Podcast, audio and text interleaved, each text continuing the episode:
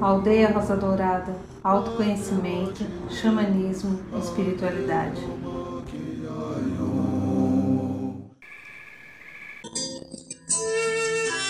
Com a gostosa música do nosso irmão Akai do Sul Caixós, tribo Cariri Chocó, estamos iniciando mais um programa da aldeia aqui hoje, nessa segunda-feira. E segunda-feira, como é o dia do segundo raio, raio dourado, amor, sabedoria, estamos aqui diante de uma imagem do Meta, Metra, Metatron. Metatron é um serafim na tradição judaica e no cristianismo místico. Em algumas tradições cristãs, ele é tido como o anjo supremo, o porta-voz divino, mediador de Deus com a humanidade. Segundo a tradição, Metatron é o chefe ou o dirigente de todos os anjos, arcanjos serafins que se comunicam com a humanidade. É a maior consciência angélica que se manifesta entre nós e que ele possa abençoar a todos nós. Muito bem, meus queridos, minhas queridas, como hoje então é segunda-feira, dia do segundo raio, raio amor, sabedoria, peço a você, minha linda, meu lindo, feche um pouco os seus olhos e respire devagar e profundamente. Bem devagar e profundamente. Vá centrando o foco da tua existência, do teu momento aí no teu coração. Vá sentindo quem você é, um ser divino vivendo uma experiência humana. Vá se dando a oportunidade de estar bem. E na segunda-feira, o dia, o raio dominante dos sete raios divinos e sagrados é o raio dourado. Vamos agora invocar as bênçãos e a misericórdia do querido mestre Confúcio, arcanjos Jofiel e Constância, que eles possam dispensar um pilar do raio dourado do amor sabedoria a todos nós que estamos aqui em contato com o programa da aldeia e que o raio dourado venha nos ajudar a nos abençoar a encontrar o caminho da harmonia, da paz, da verdade, da misericórdia.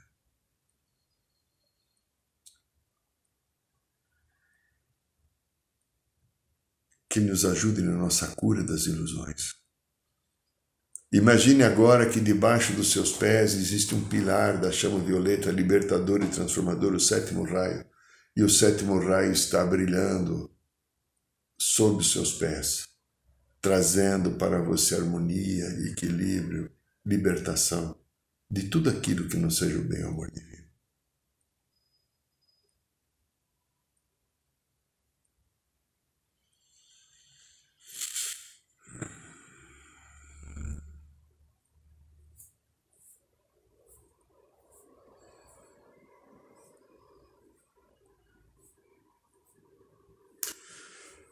Muito bem, meus queridos e minhas queridas, aqui quem fala é Irineu de Liberale, este é mais um programa da Aldeia. Nós estamos na Rádio da Aldeia, no Instagram, no canal do YouTube. E no canal do YouTube nós temos acima de 60 vídeos de alguns programas da Aldeia, de outros temas que nós temos lá. Se você quiser estar lá conosco, será muito bem-vindo. E se você gostar desse programa, você que está no YouTube, Dá um like lá, ajuda a gente a fazer score, né? Score, né? E passe para as pessoas. Por que, que nós trouxemos aqui um pouquinho do Metatron? É hum, o anjo supremo, porta-voz divino, mediador de Deus. Essa imagem aqui me acompanha já há mais, acima de 18 anos, mais ou menos. Ela teve até um problema algum tempo atrás numa uma outro consultório que eu estava, houve um vazamento na casa do vizinho, pela parede da calha, infiltrou, escorreu pela sala do consultório e ele ficou lavado. Mas eu consegui recuperar. Ela era um pouco mais bonita do que agora, né? Mas mesmo assim, está aqui. O que, que os anjos trazem para nós?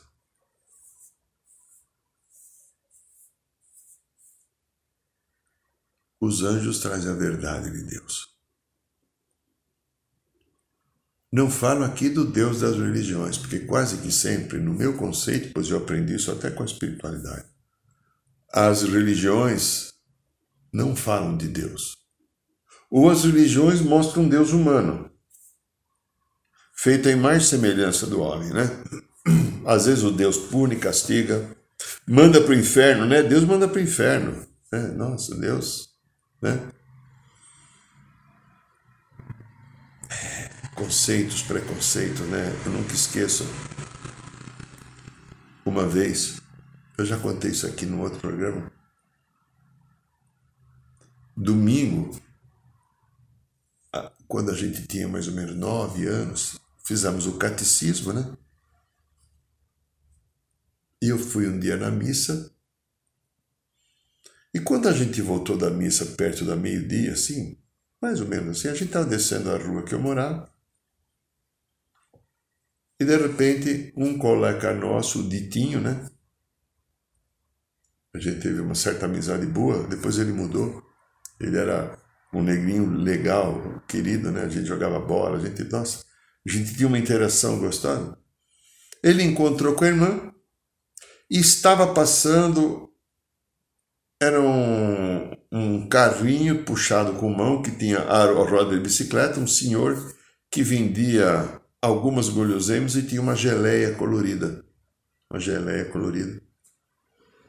Que dificilmente você vê hoje em dia, né? E aquilo era uma delícia. Eu achava, quando criança, aquilo uma delícia. Talvez hoje, por causa do excesso de açúcar, eu não comecei mais, né? Mas... E de repente eles compraram a geleia. Eu fiquei com uma vontade, porque eu não tinha dinheiro, né? Mas eles compraram a geleia, me deram até um pedacinho, tá? Uma mordidinha assim, tá? Pra não ficar com uma vontade. E de repente, por qualquer coisa, quando ele pegou na mão, a geleia caiu no chão.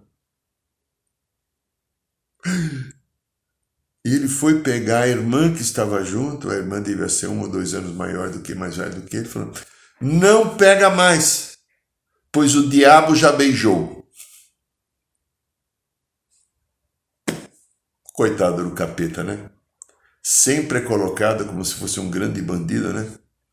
Cultura tradição, superstição, valores da sociedade. E o tema que nós vamos desenvolver hoje é a verdade da verdadeira verdade. É bem pleonástico mesmo, é a verdade da verdadeira verdade. Para você é lindo, lindo, o que é a verdade? Você deve ter uma concepção, uma visão, uma concepção da verdade que tanto pode ser do ego como pode ser da alma. Mas talvez tenha até uma verdade universal que é um pouco maior que o teu e o meu entendimento. Bom, alguma coisa eu preparei aqui, nós vamos falar. Tem algumas coisas interessantes para a gente refletir. A verdade significa aquilo que está intimamente ligado a tudo que, se, que é sincero e verdadeiro. Há uma afirmação interessante que diz que a verdade é a ausência da mentira. Você mente. Como é que está a tua mentira? Verdade também é a afirmação daquilo que está correto. Do que é seguramente certo está dentro de uma realidade apresentada. Olha, a verdade é muitas vezes acreditada e o ceticismo é a descrença ou a própria incredulidade da verdade tentam tirar dela um foco e um objetivo que demonstre qualquer coisa que seja. Há muitos indivíduos que têm uma predisposição constante para duvidar da verdade, que é popularmente chamado de cético. Né? O cético não acredita em nada porque alguns vão te ver aí porque eu não acredito, porque eu não dei autorização para existir e funcionar. Né? Nós vemos algumas coisas aí ligadas ao que está acontecendo com essa pandemia. Olha, quando há pessoas e grupos que têm que provar que se interessam por determinados assuntos, mas Às vezes, se não é da sua verdade, do seu jeito, da sua maneira de ser, as pessoas rejeitam, não gostam, porque a verdade do ego está comandando, não a verdade da alma. Do ego, personalidade, corpo dos desejos, alma, estrutura divina, do Cristo pessoal. Ah, então há muitas pessoas que ficam tentando, fazendo proselitismo de muitas verdades, elas criam pseudas verdades, né? É, é, tem os pseudos intelectuais, os pseudos sábios, os pseudos corintianos, os pseudos palmeirenses, os pseudos lulistas, os pseudos bolsonaristas, né? Olha, a verdade dos fatos, aquilo que é concreto ali, exerce, acho que uma, uma certa importância no julgamento das ações humanas. Você julga? Você julga? Como é que está o teu, o teu julgador aí? É. Olha, quando uma verdade deixa dúvidas, é imprescindível verificar a veracidade daquilo, do conjunto das coisas que está sendo manifestado ou colocado. Uma boa pesquisa eu acho que pode ser uma coisa muito interessante. Porque é imprescindível a gente ter um conjunto de informações, principalmente quando se pode incriminar uma pessoa, né? há muitos anos atrás, eu acho que uns 30 anos, se não me engano, aqui próximo de onde estou, aqui na aclimação, foi muito falado a chamada escola de base. Era uma escola para algumas crianças. E alguém disse que o diretor da escola estava fazendo o abusando das crianças. Destruíram a escola.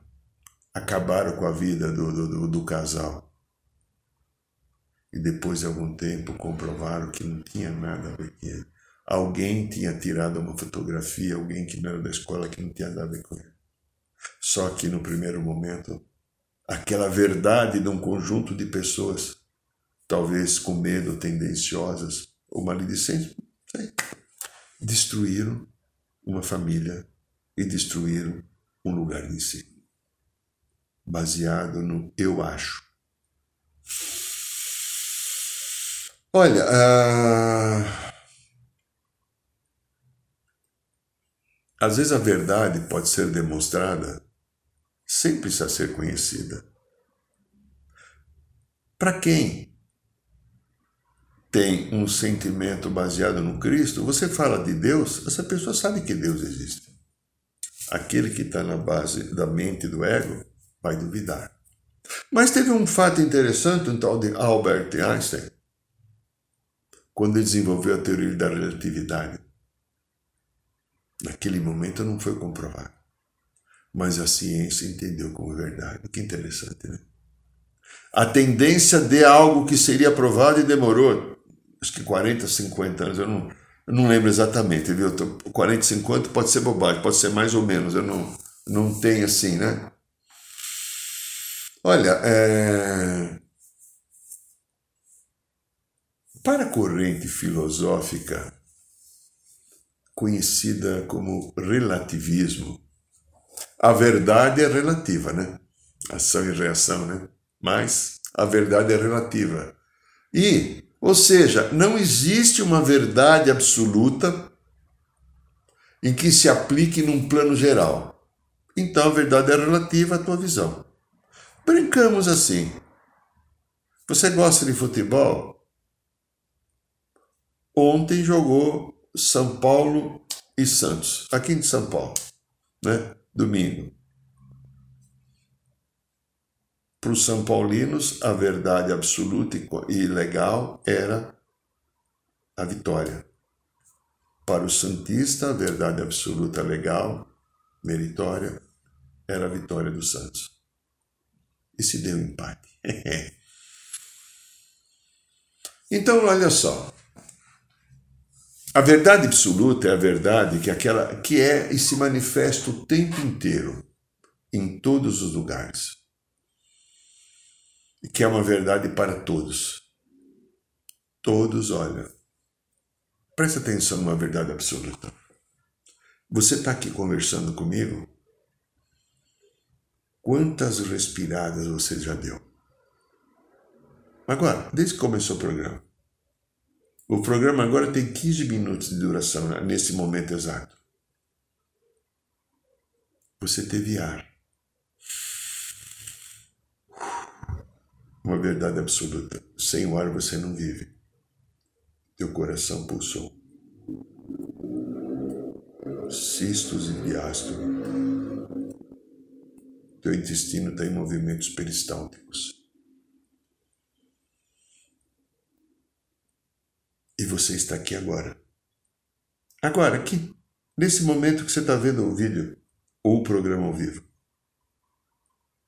Porque se você ficar no ontem, que ele não existe, o ontem é uma possibilidade de um fato ocorrido.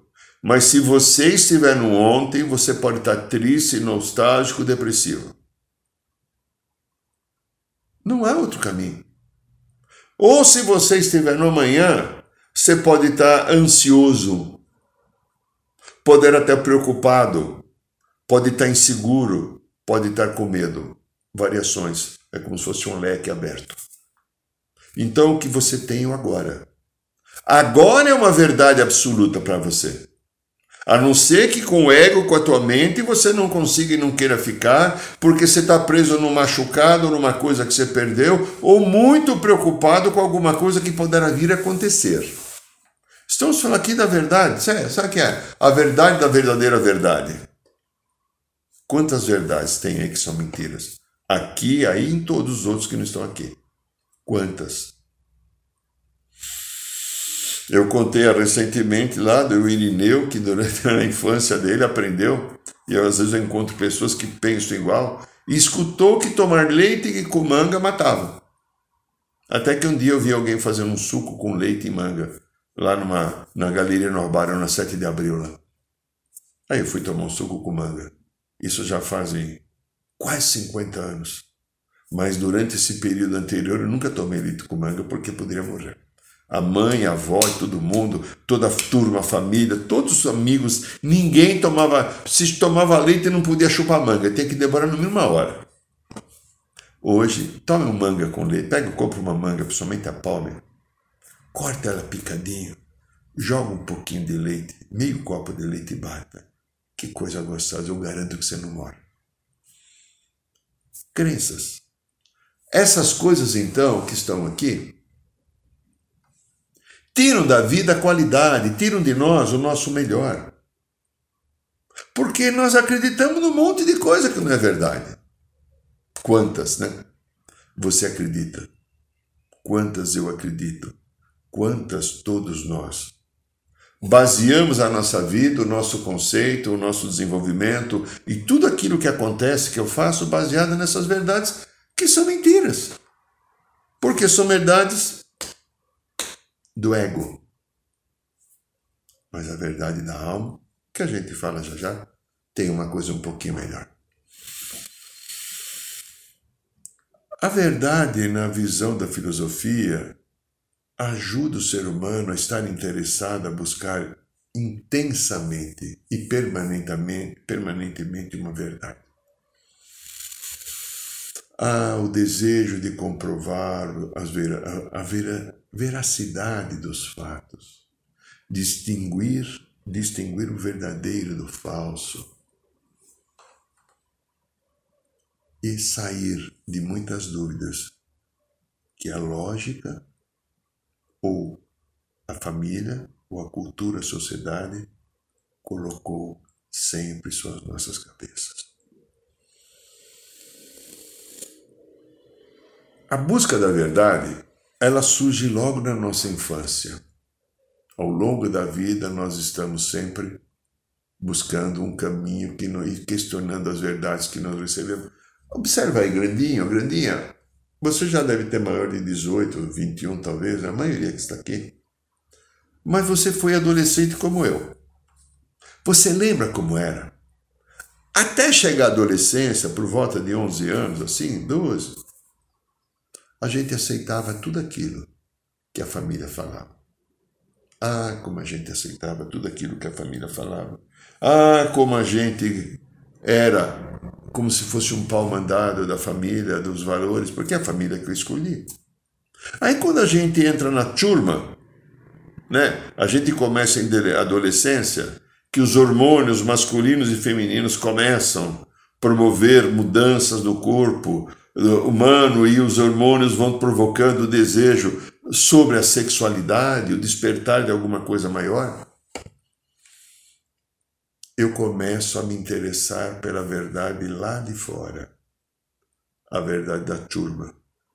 E muitos, como eu e tantos outros, adotamos a verdade de fora e negamos a verdade da família, nos tornamos rebeldes, acreditando que aquela verdade do monte de manipulação que existe na minha cabeça, até para comprar um tênis de determinada marca, um Nike, por exemplo, ou beber um determinado refrigerante, uma Coca-Cola, por exemplo, ou Red Bull. Aqui não tem patrocinador, eu posso falar. Por exemplo, um energético, né? Ou um chiclete. Ou participar de um determinado jogo, né? né? Que é uma loucura, porque aquilo é a verdade daquela, daquela tribo, aquela verdade. Aí daqui a pouquinho, mais um pouquinho para frente, quando passa essa fase de descoberta que você tem que naturalmente começar a romper valores da dependência que você tem da estrutura da tua família para se adaptar à estrutura social. Então é uma fase de uma iniciação mesmo que ocorre, naturalmente vai ocorrer. Todo jovem adolescente tem que romper de alguma maneira com a família. Não é romper, brigar, matar, dar tiro, não, mas buscar uma outra identidade diferente daquela da família, porque ele vai ter que se adaptar a esse mundo social. Só que como o jovem, o adolescente, não tem nenhuma maturidade ainda, não desenvolveu maturidade, não viveu, talvez está aprendendo a ter o seu primeiro beijo, a primeira pegadinha afetiva, ou primeira relação sexual, ou ainda não trabalhou, faz algum bico para ganhar os trocados. Ele não tem nada de vida. Ele viveu a verdade da mamãe, do papai, da família, aí daqui a pouco passa para os amigos com um monte de coisa que ele começa a esconder da família porque a família não vai aceitar aquela verdade. E o que, que ocorre? O que, que acontece nesse momento, meu, meu querido, minha querida? Nós criamos choques. Se o pai e a mãe, ou quem cuida, não tiver maturidade para lidar com isso, nós talvez encaminhamos um filho ou uma filha para situações de drogas ou coisas mais complicadas às vezes, até para prostituição. E não que a gente faz isso de propósito. Fazemos isso às vezes por não saber lidar por não saber dar atenção, não saber dar a troca, não saber dar aquele acolhimento, o desenvolvimento daquela consciência, acolher a verdade, que às vezes para nós é uma mentira que o jovem está praticando. Sentar com ele para falar sobre a verdade, sem criticar aquilo que ele não consegue ver, mas tentar colaborar independente do que você viu, tá bom, filho, filha, mas olha mais isso aqui também. Eu entendo e respeito que você está sentindo assim. Você pensa assim, olha mais isso, mais aquilo. Poucos pais fazem isso. Aqueles que fazem, conseguem fazer. Sabe aquilo que a gente vivia na quadrilha, que ainda são quadrilha de festa junina? O ajuntê. É o ajuntê. A gente consegue fazer o ajuntê. E quando a gente faz o ajuntê, lembra da quadrilha? Estamos aqui no momento né, de festas juninas, né, julinas quando fazemos o ajuntê, dá o balancê. Lembra do balancê? É assim. Então, olha, meus amigos, é...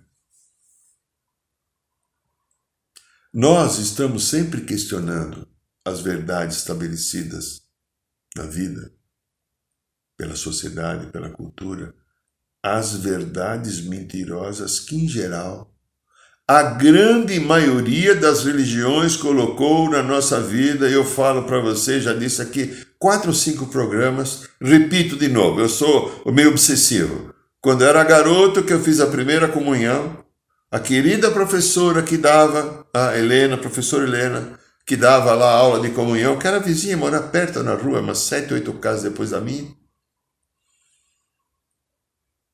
E quando ela falou de pecado, meu Deus do céu, pecado venial, pecado mortal. Eu passei durante um período muito grande, quando eu deitava à noite, eu cobria minha cabeça, quase morria sufocado, não sei como sobrevivi, porque eu tinha medo que Deus me visse. Você já pensou se Deus descobre que eu estou aqui? Eu roubava pêssego, eu roubava é, caqui, eu roubava cana de açúcar. É cana, para comprar cana comer, chupar cana, né? Nossa, que mais que eu roubava? É... Galinha não, né? Frutas. O conceito meu daquela turminha lá de 8 ou 9 anos, que era um grupo lá, né, que tinha de 6, 7 amiguinhos, quando começamos a andar com o carrinho de rolemã, o conceito era roubar. Era cultura. A gente podia pedir, eles dariam, não, mas a gente queria entrar na hora que não estava vendo. O problema sempre eram os cachorros. né? Então eu era um ladrão. Uma vez, um dia, eu peguei também 10 reais, 10 reais, 10 cruzeiros da carteira da minha tia Elvira. Eu peço perdão, ela tem em algum lugar. Eu peguei dinheiro dela para comprar doce. Porque eu queria comprar doce. Eu não tinha dinheiro. Eu sabia que eu vi que ela tinha dinheiro, fui peguei, né? Oito anos eu tinha, né? Olha só, eu era um ladrão. Imagina então se Deus descobrisse. Porque eu aprendi na religião sobre o pecado. É a maneira que eles têm de tentar colocar freio nos instintos naturais. Eles colocam freio com a punição ou com a ameaça e com a dor, e não com a orientação. Muito bem, mas então, como nós estamos falando de verdade, ah, na psicologia, o Dr. Sigmund Freud, que foi aquele que trouxe, né? Veio com uma missão difícil, difícil. Não foi fácil, porque ele tirou da cartola ou da intuição dele tudo aquilo que ele trouxe no campo quando formou uma nova ciência chamada psicanálise. E eu sei que ele pegou dois conceitos clássicos importantes da vida. Um do cristianismo, as palavras de Jesus. Conheça a verdade, a verdade te libertará. Lá. Acho que é João versículo 8, no capítulo 8, versículo 32. Mas também lá no oráculo de Delfos, né? É, quando você entrava no templo de Apolo, estava escrito lá na frente, em cima, lá, né? E quem disse isso foi um escritor chamado Pausanias. Né? Ele disse lá, está escrito lá, conheça-te a ti mesmo. Homem, conheça-te a ti mesmo. Conheça a verdade e a verdade te libertará fez com que o Dr. Freud desenvolvesse um novo conceito do conhecimento humano. Aprender a olhar emoções e sentimentos, pois até então nem a filosofia nos ajudou nisso. Ela trazia conceitos importantes. Sócrates, Platão, nossa, tantos outros que fizeram Aristóteles, seres maravilhosos ou filósofos mais recentes, né? Né? mas nenhum trouxe a informação de você aprender a olhar por que você está sentindo tua emoção. Que história que está dentro de você que faz, que é o trabalho da psicologia. A psicologia ajuda a gente a olhar essa emoção que está aqui, ó, batendo aqui, incomodando. Pode ser mágoa, tristeza, dor, dúvida, desespero. Eu não sei dizer o que eu tenho, ah, eu não estou legal. Há um caminho, há uma verdade aí dentro, que era uma mentira. Há uma crença aí dentro, baseada num fato irreal ou imaginário. Nós somos protegidos pelo universo, mas a dor que está aqui batendo não aceita, não sabe, porque é do ego, não é da alma. Mas então, é, o Freud conseguiu trazer um conceito novo e ajudou a vida humana a desenvolver um processo chamado catarse. É, catarse.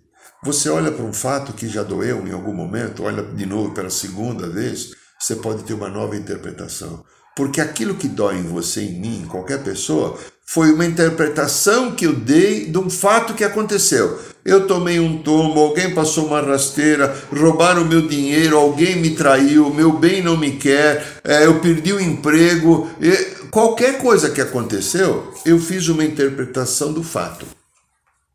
A catarse é olhar novamente para o mesmo fato em outro momento e fazer uma nova interpretação. Aí eu posso sair da dor, do machucado. Isso se baseia todo o conceito do desenvolvimento da psicoterapia. Né? Toda coisa assim. Mas então, falando um pouco de verdade, teve um outro momento que eu acho que foi muito interessante, que ficou registrado na história, que foi naquele momento antigo, lá, pá, pá, pá, pá, quando o Mestre Jesus foi preso e não sabia o que fazer com ele, porque ele foi preso por um motivo religioso. Né? Ele foi preso porque ele afrontou a verdade da religião dominante naquele momento dos judeus naquela região que ele vivia ali. Em Jerusalém, que até hoje não tem paz, infelizmente, né?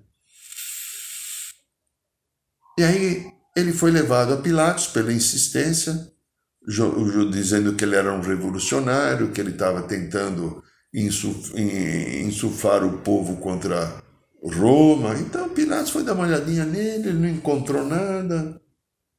Ele chegou até a lavar as mãos, né? Aí, como foi insistência dos homens do poder do Sinédrio naquele momento, então ele falou: bom, então vocês escolhem quem vocês querem. Jesus ou Barrabás, né? Porque era tradição na Páscoa libertar um preso. Poderia ser Jesus, não. E o Barrabás era um cara que estava lá fazendo alguma coisa, tinha matado pessoas, ele era um idealista, né? Ele foi acusado como bandido, mas ele, ele talvez até roubasse para visar tentar, ele visava tentar libertar o povo judeu do domínio romano. Tá. E aí, Pilatos pergunta para Jesus: o que é a verdade? Você vai ver lá, acho que em Lucas, João, já eu não lembro o nome do qual foi os evangelhos que está. Jesus não respondeu nada. Por que, que Jesus não respondeu nada? Pilatos não iria entender. Pilatos estava baseado a sua vida na verdade do ego. Jesus sempre esteve baseado na verdade da alma. Então vamos falar um pouquinho sobre verdade do ego e verdade da alma. O que você entende com verdade do ego? E você tem muitas verdades, eu também tenho. Oh, eu acho que o Palmeiras é melhor que o Corinthians. Se você é corintiano, você fala que eu sou louco, né? Eu posso achar que o Lula é melhor que o Bolsonaro, o Bolsonaro é melhor que o Lula. Não estou dando minha opinião aqui, porque eu não voto nenhum dos dois, né? Tá. Então eu tenho muito para as verdades do ego que me levam às vezes a uma radic radicalização burra baseado naquilo que eu estou vivendo. A experiência humana faz isso. Então veja uma coisa que é interessante. A dualidade, lá dualidade, né? Dia e noite, homem e mulher, bonito e feio, gordo e marca, careca e cabeludo, né? A dualidade. Que a gente bem e mal, aquilo que nós vivemos aqui nessa dimensão, tente imaginar uma coisa. Deixa eu me ajeitar aqui, eu estou quase caindo. Ah, tente imaginar uma coisa. Em algum momento da criação, quando nós começamos a viver as experiências dimensionais, conta toda a espiritualidade, eu acredito nisso, não consegui sentir diferente. Eu tinha todo o bem da criação em mim, estado latente mas não manifestada, porque eu herdei o amor, a misericórdia, a compaixão está aqui coração. Mas eu não tinha, eu recebi aquilo como uma perfeição a ser desenvolvida, mas eu não tinha clareza, eu era inocente. Eu não sabia que era um fruto do amor. Eu senti o amor de Deus, mas eu não sabia que era fruto desse amor. É que, que o Pai Criador quis? Que eu desenvolvesse a experiência então, como eu vivia no amor, ele deu um fato contrário e colocou na nossa psique um pouco do medo. É, o medo. O medo. O medo foi um processo, vamos chamar, assinérgico. Não sei se existe essa palavra. Tem a sinergia, assinérgico. O medo, se não for, eu estou inventando agora, me perdoe se algum, algum dicionarista aí culto não, não concordar. Criei esse processo que eu chamo agora de assinérgico. Tá bom, vai. Inventei essa palavra agora. Talvez ela exista, não sei. Me veio assim. Eu saí então de uma determinada frequência e fui viver outras experiências baseadas em que mente, em que consciência de maturidade. E como eu não tinha experiência, a experiência eu fui vivendo através dos erros e do acerto, como continuo vivendo agora. E muitos de nós ficamos presos nos erros ou nos enganos e não nos acertos. E os enganos que promoveram a necessidade de eu voltar à vida para experimentar de novo, para corrigir o engano e fazer ele ficar melhor, porque eu tenho a vida é sair da dimensão divina, viver a volta dela e voltar de novo para onde eu vim, com a consciência do Deus desenvolvida. Isso é consciência crística. Sábado tivemos um trabalho aqui na, na aldeia, que é chamado Ritual da Egrégora, foi falado um pouco disso a querida corrente dos essênios, o sagrado e divino Mestre Jesus, consciência crística. Aquilo que Jesus veio colocar aqui na terra quando ele nasceu. Se ele não tivesse deixado nenhuma palavra dos evangelhos, porque nada ele escreveu, os outros que anotaram, e os evangelhos foram feitos, se não me engano, parece que 30 anos depois da passagem dele. Não importa. Ele ancorou uma energia aqui na terra chamada energia crística.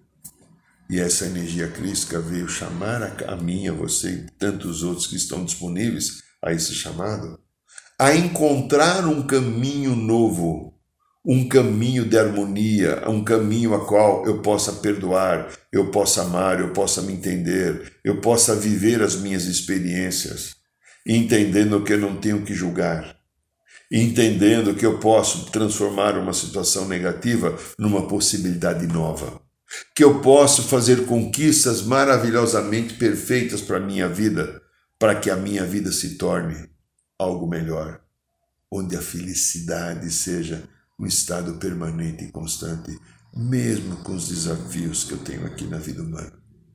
Que às vezes chove, às vezes dá inundação, às vezes faz frio, às vezes cai gelo, às vezes eu perco emprego, às vezes tem greve que não deixa eu chegar, às vezes eu fico doente.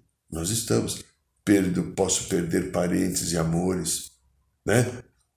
Faz parte de uma, de uma dualidade, de uma experiência. Então veja só. A verdade é, do nosso ego é, leva então a essa radicalização extrema, burra, a dualidade, ela veio nos tirar a verdade da alma, pois a verdade da alma ainda não havia sido conquistada. Ela estava aqui esperando, né? Então, precisamos da dúvida, da negação. Olha o negacionismo ainda imaturo de tanta gente que está ao lado da gente, né? Que negam até, né, talvez a existência do Covid como negaram a existência de, da AIDS ou qualquer coisa, até negaram brincando a existência de Papai Noel, né? Essa realidade do ego, a verdade do, do ego, cria o confronto, porque nós estamos tentando entender a nossa dualidade. E aí então, o ego tem uma verdade boa, pura dele, que é do meu jeito. Olha a política aí, né? É do meu jeito. O meu jeito é certo, o teu é errado.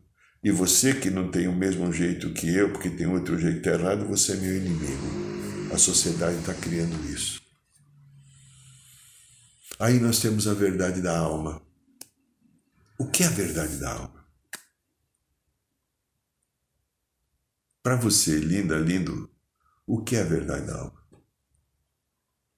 eu resumo numa palavra que eu escutei aqui próximo, numa cadeira que eu tenho aqui para meditação, o dia que o Mestre Jesus veio me ajudar a passar os exercícios de meditação que estão no sorte da aldeia. de cura emocional, espiritual e limpeza. Ele falou a seguinte palavra para mim: Só o amor cura. O que você entende? Só o amor cura. Qual é a leitura que você faz quando se escuta essa palavra? O que ressoa dentro de você? Só o amor cura. A verdade da alma só pode ser o amor. A verdade do ego é isso que a gente produz, produziu na vida. A verdade do ego é esse planeta que a gente criou, baseado no ego, no controle, no comando, na manipulação, na mentira, no desejo de poder, da supremacia de eu ser mais que você.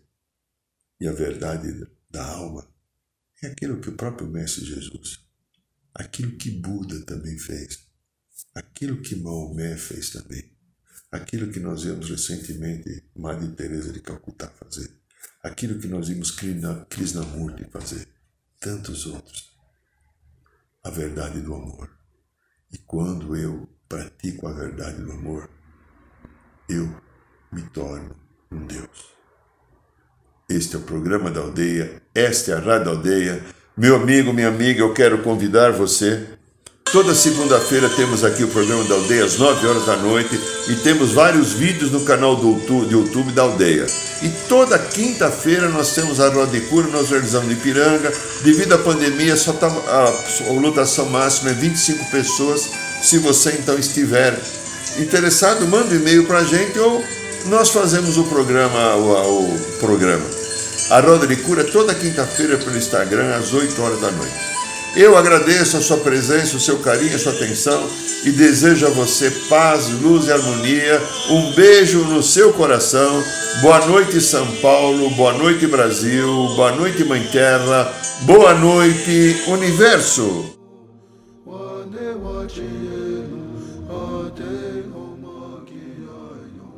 Saiba mais sobre os nossos rituais de ayahuasca, cursos de xamanismo e rodas de cura. Acesse o site www.aldeiarosadourada.org.br.